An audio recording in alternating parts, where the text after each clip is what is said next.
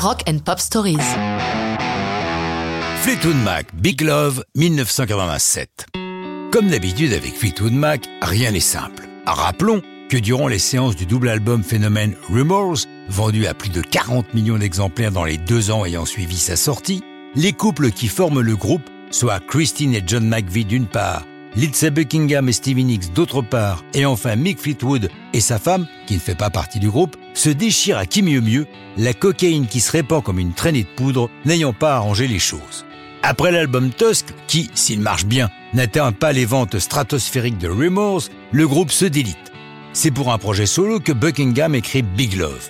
Mais entre-temps, Christine McVie lui demande de l'aider à produire une reprise de Can't Help Falling in Love, un hit de Presley. Elle requiert aussi le soutien pour les chœurs de John, son ex-époux, et de Mick Fleetwood. La séance se passe si bien qu'il n'est pas très difficile de demander à Buckingham d'utiliser les chansons déjà composées pour son album solo pour produire un nouveau Fleetwood Mac. Le plus difficile va être de faire revenir Stevie Nicks, qui, après une cure de désintoxication à la coque, est devenu addict à un médicament de sevrage. Bref, la réalisation de cet album inattendu, Tango in the Night, va prendre 18 mois, c'est beaucoup. Il est principalement l'œuvre de Christine McVie de Lindsay Buckingham. Et Big Love est quasiment la version que Buckingham avait prévue pour son disque solo.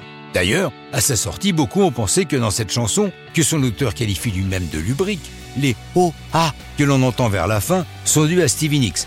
Pas du tout. Comme il l'a enregistré seul, c'est sa propre voix que Buckingham a utilisée en la faisant passer par un vari speed pour obtenir une voix que l'on peut imaginer féminine. Quand je vous disais qu'avec eux rien n'est simple. Big Love est publié en single le 23 mars 1987, accompagné d'une vidéo bourrée d'effets spéciaux, pas si facile à réaliser à l'époque. Mais Daniel Kleinman, qui la signe, est un bon bidouilleur. On lui doit plusieurs génériques de films de James Bond. La maison de disques n'a pas lésiné sur les budgets, car VH1 vient de naître, la petite sœur de MTV au public plus adulte. Et Fleetwood Mac est tout à fait dans son cœur de cible. Big Love, qui se classe top 5 aux États-Unis, marque le retour au premier plan de Fleetwood Mac une tournée est annoncée, mais patatras. Au mois d'août, Buckingham annonce qu'il n'y participera pas. Il sera remplacé par deux guitaristes, Billy Burnett et Rick Vito. Mais ça, c'est une autre histoire de rock'n'roll.